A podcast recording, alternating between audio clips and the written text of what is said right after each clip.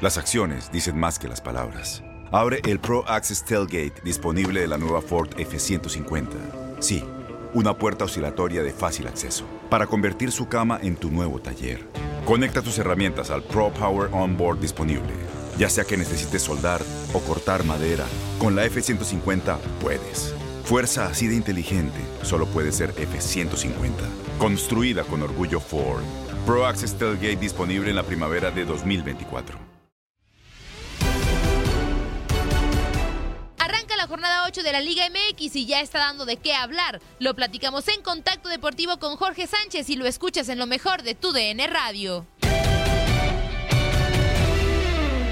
Primero de lo que ocurrió ayer en el inicio de la jornada, San Luis empata de último minuto con Tigres y te pregunto, San Luis y Puebla, pese a que no están en las primeras posiciones, ¿son las sorpresas del torneo? Mira, la verdad yo creo que desde el torneo pasado San Luis se armó para pelear su torneo que es buscar y no pagar la multa por terminar en los últimos tres lugares de la tabla. Yo creo que la sorpresa fue el torneo anterior donde las cosas no marchaban. Eh, me parece que el plantel de San Luis es un plantel como para competir y para pelear en todos y cada uno de los partidos. Anoche, la verdad, habrá que reconocer que Tigres debió haber goleado al conjunto de San Luis, pero el guardameta, los errores a la hora de concretar, de no ser por el diente López que han inspirado y metió su segundo doblete, pero parecía que Tigres iba a llevar el partido caminando prácticamente, pero la mínima ventaja es ventaja hasta que pita el árbitro al final del partido y después este Nico Ibáñez está encendido, no sabemos lo buen rematador con la cabeza que es este muchacho y le da un punto de oro auténticamente al conjunto de San Luis para seguir peleando por el tema del no del no descenso, pero sí el no pagar la multa. Me agradó lo que, lo que comentaste, la responsabilidad de, este empate recae en Nahuel Guzmán, ¿no? E, e, es ese, es ese Nahuel que no nos gusta ver, sí, uno de los porteros más talentosos en el fútbol mexicano, pero que estas actuaciones, estas personalidades, por así decirlo, a lo largo del partido, pues deja mucho que desear y es ahí donde no, o te pones a pensar si es o no el mejor de la liga, porque sale con partiditos como el de anoche, en donde le entrega prácticamente este empate a San Luis, no hay que quitarle el mérito a San Luis, Luis que no dejó de, pelear, pero hay que darle la responsabilidad a, a Nahuel Guzmán. Híjole, Tate, ahora sí no voy a estar de acuerdo contigo, ¿eh? Ah, caray. Que, me tocó, me tocó intentar, ¿no? Ser portero y, hay que revisar la jugada completa. Cuando pierde la pelota André Pierre Gignac, está a tres cuartas partes del campo el esférico, ¿no? Y el guardameta, pues no puede estar en el área chica tú como arquero tienes que acercarte a tus compañeros y jugar por lo menos, por lo menos en el círculo, en el semicírculo del área. Ahí tienes que estar. Ahora, pierde la pelota Gignac, viene un toque adelante del balón y ahí pues, a lo mejor lo que le puede solucionar es que no regresó rápido, pero también cuántos disparos de, de donde le pega el jugador del San Luis van a ir directamente a la portería de verdad que para mí es más un golazo que un error de Nahuel Guzmán. Yo no lo calificaría error. El error es de Guiñac, que pierde la pelota en territorio enemigo y de ahí se, provoca la, la, jugada, pero de verdad yo no mataría a Nahuel por ese gol. En el segundo tanto, me parece que si Nahuel este, amaga con salir, se queda medio camino y cuando viene el remate, que es muy elevado, pues lo tapa, ¿no? A lo mejor si él está en este servicio al corazón del área, que sabíamos que ya era la desesperada, un poquito más cerca de la raya de gol, en su recorrido todavía le hubiera dado para mano cambiada, a lo mejor lanzarse y sacar la pelota. Pero la verdad, Tate, en el primer gol yo no crucificaría a Nahuel y sí te puedo decir que Nahuel Guzmán en los últimos años ha sido uno de los mejores arqueros del fútbol mexicano y es un crack, ¿no? Te podrá caer bien, te podrá caer mal, sus actitudes, a veces prepotente, a veces agresivo. De hecho, ayer casi al final del partido, no sé si te diste cuenta, le quiere hacer un gol otra vez desde lejos y me parece que estuvo a punto de tirar una peineta y se arrepintió. Sí, de acuerdo, de acuerdo. No, pero yo difiero contigo, Jorge, y, me parece que sí termina por eh, equivocarse en el primer gol por el recorrido, ¿no? Porque hay una conducción previa de, del jugador de San Luis en donde puede hacer el recorrido hacia atrás eh, como lateral, eh, con ese recorrido de los porteros, pero bueno, es cuestión de, de, puntos de vista. A mí me parece que se equivocan los dos goles y bueno, mm, para mí no es el mejor portero del fútbol mexicano actualmente. Pero bueno, Andrea. ¿Quién es para ti el mejor portero? ¿Quién es el mejor? hoy en día eh, están por encima Talavera y, Ochoa, sin lugar a dudas. Y a mí que no me gusta Ochoa, pero Nahuel Guzmán por esta personalidad, y lo dijiste bien, de, es de caer o no caer bien. A mí no me cae bien las personalidades y también para ser un buen portero tienes que tener una personalidad, aparentar ser portero y serlo dentro del campo y fuera de él, para mí. ¿Sabes qué? Para mí ha sido un pilar indiscutible en lo De que acuerdo, ha tenido Tigres sí, en sí. los últimos años. ¿eh? Junto a Gignac, me parece que se le da mucho peso al francés, pero Nahuel Guzmán es fundamental en Tigres. Y, Jorge, eh, justamente siguiendo con, San Luis, Nico Ibáñez ha sido parte fundamental de este equipo. ¿Cómo ves el rendimiento del jugador? ¿Crees que tendría más desarrollo dentro de la Liga MX? eh, pues considerando lo bien que ha hecho las cosas y que para quizá en el mercado del verano pudiera salir. ¿Le ves crecimiento local, por decirlo de alguna manera, a este jugador? Pues mira, es el famoso 9 de referencia, ¿no? El que se meta al área y tienes que abastecer con base en servicios al corazón del área para que aproveche sus grandes condiciones en el juego aéreo. Este, te diría que sí, pero ¿qué crees? O sea, me acuerdo del caso del comandante Quiroga en Necaxa, yo hoy lo veo en Pachuca y digo, me lo cambiaron. Y mira que Pachuca de Aguascalientes no está tan lejos, ¿no? Este, algo Sí. sucedió y hoy hoy el comandante ha fallado cada gol que el pobre Ujú. Pesolano su, su chamba está en juego y mucho se debe a la falta de contundencia de Quiroga. Entonces me parece que Nico Ibáñez tiene unas condiciones bárbaras este, hay quien ya lo pone por ejemplo en el Cruz Azul. Evidentemente siempre hemos dicho que este, no es lo mismo jugar en un equipo de menor convocatoria a jugar en un equipo de alta exigencia como puede ser Cruz Azul como puede ser América este, como ahora como puede ser Tigres también no ve a Leo Fernández cómo brillaba intensamente con el Toluca y en Tigres ni siquiera se ha podido ganar el puesto de titular. O sea, el futbolista es de momentos y hoy el que vive Nico Ibáñez me parece que es muy importante y qué bueno por la gente de San Luis que pues la ha invertido también en este tipo de refuerzos, ¿no? Que en esta época de pandemia pues no es tan fácil. Y que se mantenga, ¿no? También, eh, Jorge, es lo importante porque veíamos en el torneo pasado a Darío Lescano que le ha costado y poco a poco ha, ha querido despuntar con Juárez y esperemos que Nico Ibáñez pues mantenga este, este ritmo, este torneo y el siguiente. Pero yéndonos ya al resto de la jornada número 8, Pachuca contra las Águilas del la América después de esta semana caótica en el nido, el tema que ya todos conocemos, pero ahora en este enfrentamiento, Jorge, de caer Pachuca, ya veríamos cesada la primer cabeza del torneo con Paulo Pezzolano y podríamos nominar, de ser así, a Miguel Herrera en el banquillo de Tuzos. Mira, escuchando a Armando Martínez, el presidente de Pachuca, está convencidísimo del proyecto Pesolano, ¿no? No sé, porque obviamente Armando es el presidente, pero todos sabemos que hay un grupo Pachuca que se juntan y todos opinan.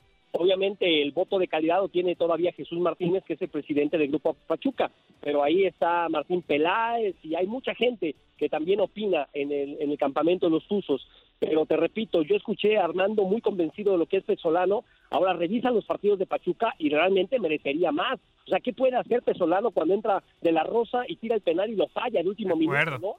Entonces, ese tipo de resultados este, sí tienen que ser bien analizados por, por los directivos y ver qué es lo que está pasando. A mí sí lo que me llama la atención es que le ha movido mucho a la alineación, incluso ya en el último partido metiendo jovencitos de la cantera Tusa, de mucha capacidad, de mucha calidad, pero cuando no hay resultados positivos, me parece muy arriesgado también mandar a la cancha a los jóvenes, porque puedes terminar quemándolos, o sea, debutar y que no vuelvan a aparecer más si es que no se les dan las cosas ahí dentro del terreno de juego. Pero lo dudo, ¿eh? No, no creo que si pierde con el América vayan a correr a Pezzolano. Y lo de Miguel Herrera, este, no eres el primero que menciona que puede ir a Pachuca. Sinceramente, no lo creo. Y te digo por qué, por la personalidad de Miguel. Este, no va acorde a los valores que, que maneja el grupo Pachuca. Y eso también te puedo decir que lo escuché de parte de Jesús Martínez en algún momento, pero este, todo puede pasar, ¿no? O sea, obviamente si el- las cosas no se dan en Pachuca, que también ya tiene mucha exigencia de parte de su público, este, porque piensan que el Grupo Pachuca le ha dado prioridad a León, ahora con el nuevo proyecto del nuevo estadio y la ciudad deportiva que van a hacer, la gente de Pachuca está muy molesta con el Grupo Pachuca, ha habido carteles que a mí no me gustan, ¿no? Amenazando a los jugadores, reclamándoles, pero este, pues le surgen los resultados a los Tuzos. Si no hay resultados del primer equipo, todo lo que hace muy bien Grupo Pachuca pasa a segundo término, pero me parece, me parecería difícil ver a Miguel Herrera este, dirigiendo al Pachuca, ¿eh? Por lo que te comento. Jorge, y otros de los dos equipos que están pasándola mal en este torneo, pues son tus Pumas y mis Chivas, que se enfrentan este fin de semana. ¿Cuál de los dos está más obligado a ganar y por qué? El Babas Bowl, una edición más. en el Acro. Este, oye, pues tus chivas, ¿no? Son, son casa. Tendrían que estar más obligadas. Además, habrá que reconocer que a Guadalajara, si bien es cierto que para este torneo no tuvo refuerzos, pues hace un año sí le metieron una muy buena lana al rebaño, entendiendo que pagaron a sobreprecio a algunos jugadores que todavía no eran una realidad del fútbol mexicano, pero la exigencia me parece que sigue siendo del Guadalajara. Eh, yo escuchaba ayer a Mauri Vergara decir que pues están a muerte con el grupo y con el plantel y que piensan que van a salir adelante, este, pues ya tendrán que empezar a apretar el acelerador, entendiendo que también mientras estés entre los 12 y juegues el repechaje y en 90 minutos te juegues y te puedes meter a la liguilla y ya en la liguilla puede pasar cualquier cosa, ese, ese grato sabor de boca que dejó Guadalajara el torneo pasado fue con muy poquito. Y de verdad, yo creo que Guadalajara sí se la papacha de más. O sea, la exigencia no es la misma que otros equipos como el América o el Cruz Azul. No te digo de Pumas, porque Pumas me parece que toda la gente está muy consciente que el proyecto de universidades con base en el talento de la cantera y por ahí atinarle a uno que otro refuerzo, ¿no? Como fue el caso de Carlos González, por ejemplo, que venía de Necaxa, ahora con Dineno, que estaba saliendo de la lesión, pero me parece que el obligado, Andrea, y no te quiten la responsabilidad Ahora, tú dime, ¿qué le vas a poner? Y con mucho gusto, di Ah, eso, eso, Jorge. Adelante, a pesar que los que pues. tus Pumas no jueguen a nada, pero hacia adelante. Pues las Chivas no es como que jueguen a algo también, ¿eh? Pero sí, sí le ponemos algo, Jorge. Este, a ver qué será bueno. Un Benito Juárez. Oye, algo que duela, una patada en la espinilla.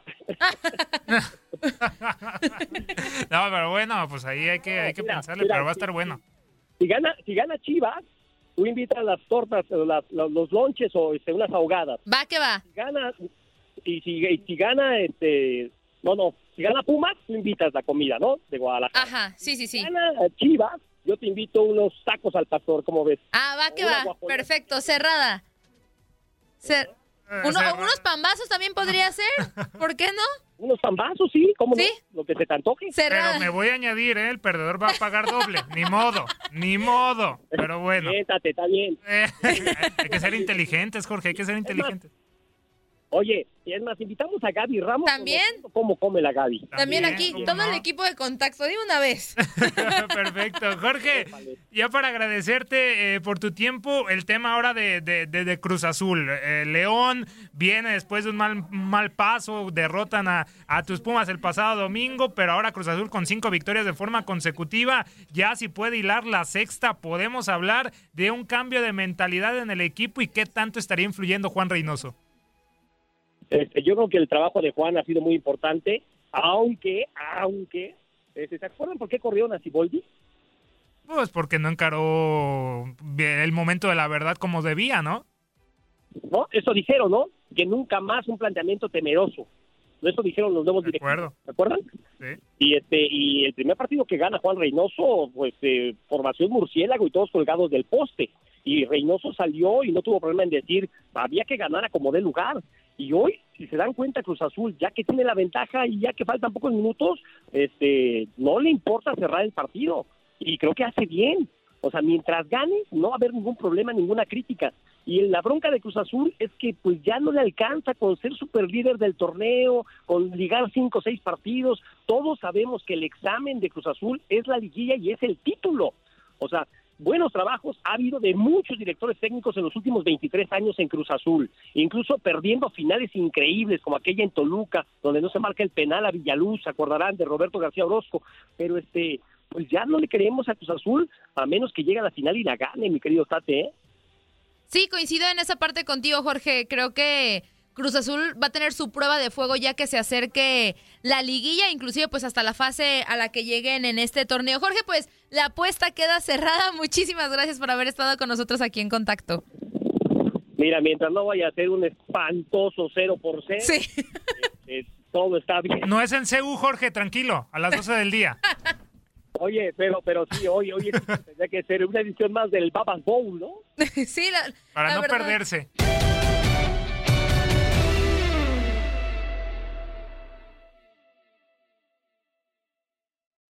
Boost Mobile tiene una gran oferta para que aproveches tu reembolso de impuestos al máximo y te mantengas conectado. Al cambiarte a Boost, recibe un 50% de descuento en tu primer mes de datos ilimitados. O, con un plan ilimitado de 40 dólares, llévate un Samsung Galaxy A15 5G por $39.99. Obtén los mejores teléfonos en las redes 5G más grandes del país. Con Boost Mobile, cambiarse es fácil. Solo visita boostmobile.com. Boost Mobile, sin miedo al éxito. Para clientes nuevos y solamente en línea, requiere AroPay. 50% de descuento en el primer mes requiere un plan de 25 dólares al mes. Aplican otras restricciones. Visita Boost Mobile punto para detalles.